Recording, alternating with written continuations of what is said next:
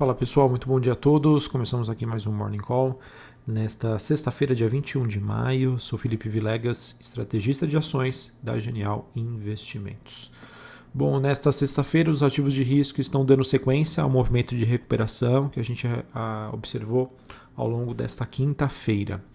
Assim, hoje, bolsas europeias, futuros de ações nos Estados Unidos operam com uma leve alta após resultados fortes e também os dados dos PMIs europeus que acabam impulsionando o otimismo dos investidores com perspectivas de crescimento. Neste momento, né, olhando para outros ativos, o ouro segue em torno do nível mais alto em quase quatro meses. As criptomoedas se estabilizam né, após um período bastante volátil nesta semana. Inclusive, abrindo um parênteses aqui, é, uma das justificativas que foi questionada pelo mercado, foi trazida né, pelo mercado em torno dessa forte movimentação de baixa do Bitcoin, entre outros fatores, né, um deles seria essa mudança que o mercado é, estaria fazendo, o mercado, digo, né, os grandes investidores saindo da criptomoeda e buscando aí o ouro como um posicionamento frente à expectativa de inflação ainda elevada e manutenção do atual nível de juros. Tá?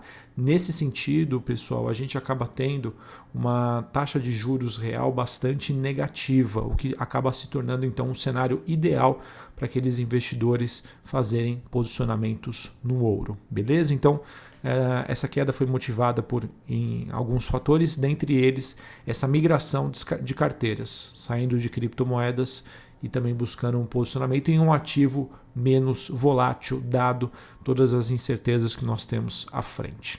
Falando ainda sobre as commodities, o petróleo sobe nesta manhã, mas ainda assim o WTI negociado em Nova York deve fechar a semana com uma baixa expressiva na casa dos 62 dólares o barril. É, o que impulsionou e fez e justificou, na verdade, esse movimento de baixa foram as perspectivas de maiores ofertas pelo Irã.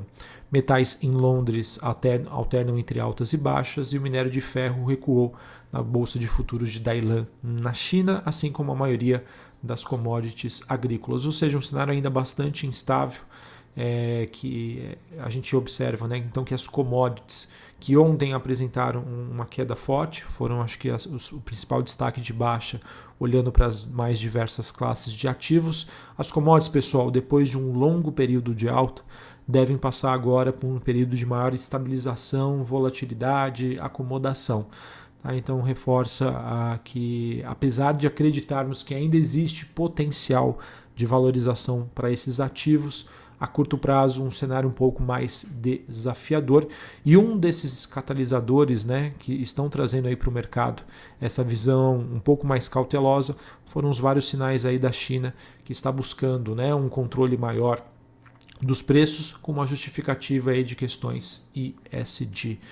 E ontem acho que ficou bastante claro esse movimento, tanto nos ativos globais quanto nos ativos brasileiros. Apesar do Ibovespa ter fechado ontem bem próximo do zero a zero, é, influenciado pela queda de empresas como Petrobras, Vale, é, empresas ligadas a serviços, varejo, setor elétrico, entre outros que apresentam níveis mais atrativos de preços, acabaram se destacando bem. Então, acho que essa rotação é, que aconteceu ontem ficou bastante evidente e acho que vai ser importante, vai ser saudável esse movimento para a nossa bolsa nos próximos dias pode ser que o Ibovespa como um todo não avance, né, por conta da sua representatividade em relação às commodities, mas não vejo que isso possa tirar aí é, o brilho ou a questão de oportunidades, porque ainda existem muitas ações e alguns setores com preços bastante atrativos.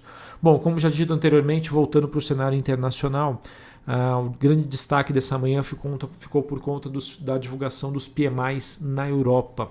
Quando a gente olha para os PMIs da zona do euro, o PMI composto atingiu seu maior nível nível em 38 em 39 anos.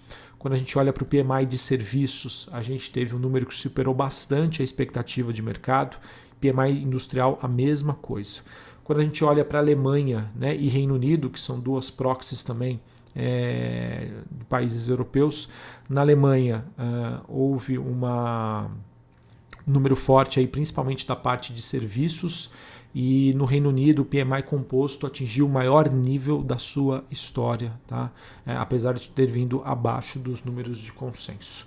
Assim, essa forte recuperação que a gente monitora para os PMIs na Europa, para quem não conhece os PMIs, pessoal, são dados de atividade econômica e ele faz o PMI composto, que fala sobre a atividade industrial e de serviços e depois segrega cada uma dessas áreas. Tá? Então, é, forte recuperação para os PMIs na Europa, destaque aí positivo para o setor de serviços e isso deve ganhar ainda mais tração com a reabertura econômica que está acontecendo na região de maneira mais estrutural é, em decorrência aí dos processos de vacinação. E isso também vale para o Reino Unido, tá? apesar dos números que vieram abaixo do consenso, mas foram números muito fortes.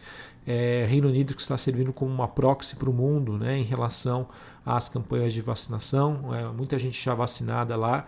Existem já não existem mais aquelas exigências para ambientes públicos em aberto sobre a utilização de máscara. Então mostram que é, a gente, no caso, alguns países estão sabendo lidar melhor com a questão da pandemia e que realmente a chave para tudo isso é a vacinação da população. Falando sobre o quadro técnico do mercado, é, segundo estudos do, da Goldman Sachs, o trimestre passado, o primeiro trimestre de 2021, acabou sendo marcado por uma forte rotação de portfólios, de crescimento para valor. Tá? É esse movimento que eu comentei que aconteceu ontem uh, nas principais bolsas globais e aqui no Brasil. E sim, o mercado ainda apresenta sinais de excesso com posições aí entre aspas vendidas é, em um número baixo e uma alavancagem ainda elevada como um todo. Em linha geral, acho que a gente segue então com um ambiente em que o mercado vai oscilar bastante entre otimismo com recuperação econômica, liquidez abundante e sinais aí de incômodo por conta aí da atuação dos bancos centrais. Quando vai se dar essa virada de chave, ao mesmo tempo que a gente não tem aí é, valuations tão atrativos. Por outro lado, em certos momentos aí o mercado é, deve ficar bastante receoso aí com as questões de inflação, retirada antecipada de liquidez e que vai trazer essa volatilidade para a gente. Tá? Por isso que a gente acaba se encontrando num cenário bastante difícil em que o investidor está sendo bastante cauteloso, seletivo, e isso deve continuar, na minha opinião, nos próximos meses, até que o mercado tenha uma maior sensibilidade sobre aonde eu consigo é, fazer uma alocação, um posicionamento é, com mais previsibilidade e com menos volatilidade aí diante desses desafios que nós temos à frente. O mercado, né, assim como o mundo, está dentro de uma curva de aprendizagem. Né? Há quantos anos, né, décadas, a gente não passava por uma pandemia. E tudo que foi feito, né, esse, digamos, esse balão de ensaio sobre essa questão de estímulos, tanto da parte fiscal quanto monetária, é, os efeitos que nós temos nas economias, nas empresas, no comportamento das pessoas, é tudo muito novo, né? é muito recente. Então isso faz, faz sentido, né? essa postura mais cautelosa em relação à parte dos investidores. Bom, pessoal, aqui no Brasil, com a agenda um pouco mais esvaziada, é, acho que talvez um dos destaques fique por conta da B3, que estreia hoje. B3, a nossa bolsa, ela estreia hoje um novo formato de exercício de opções. Até o mês de abril, o exercício das opções aconteciam nas terceiras segundas-feiras de cada mês. E esse, e, e esse exercício agora acontece na terceira sexta-feira de cada mês. E diferente do, do, do modelo antigo, né?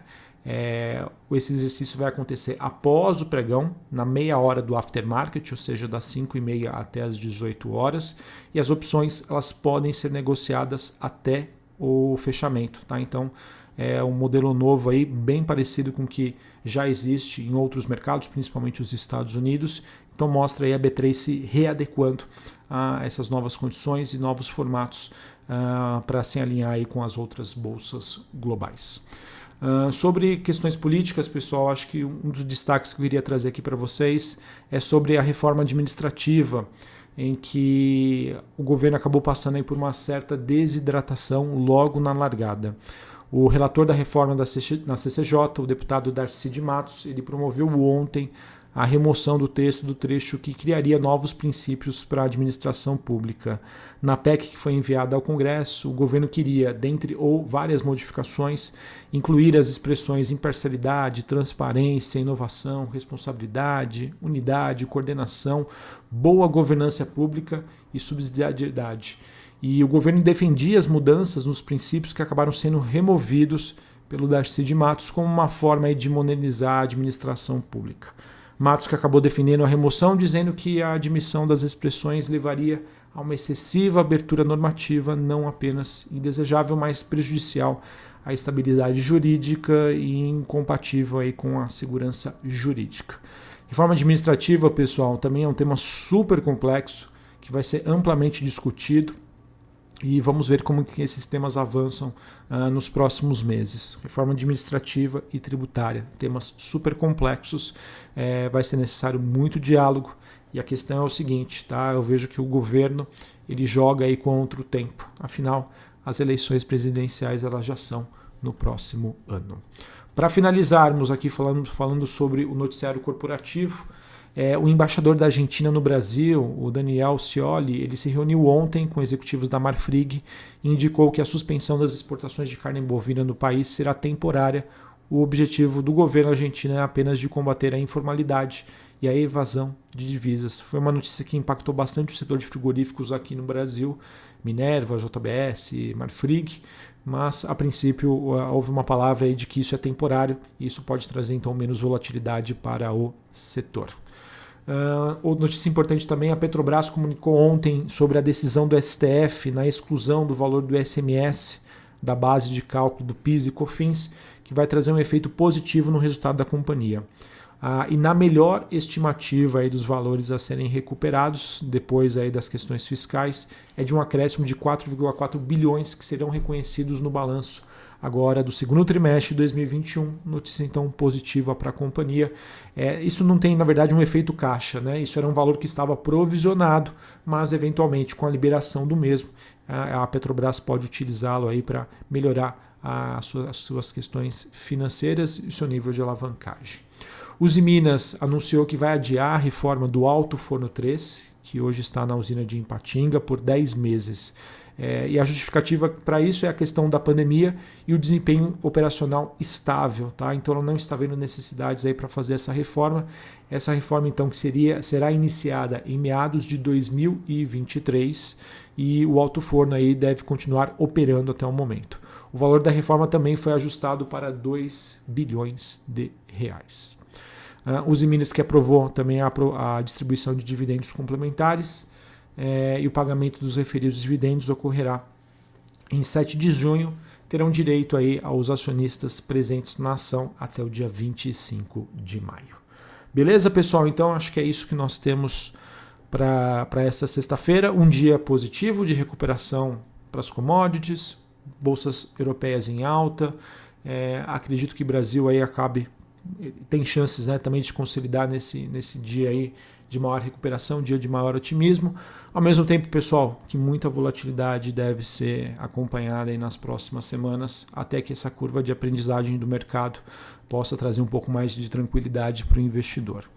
É, bolsa, né? Apesar de não contarmos aí ou podemos não contar daqui para frente com o bom desempenho das commodities, eu vejo que ela apresenta ainda boas oportunidades. Olhando para os setores de maior desconto que nós temos na bolsa hoje, consigo trazer para vocês com tranquilidade o setor bancário, setor elétrico, setor de varejo e o setor de construção civil. Um abraço, uma ótima sexta-feira para vocês, um bom final de semana. Até semana que vem. Valeu!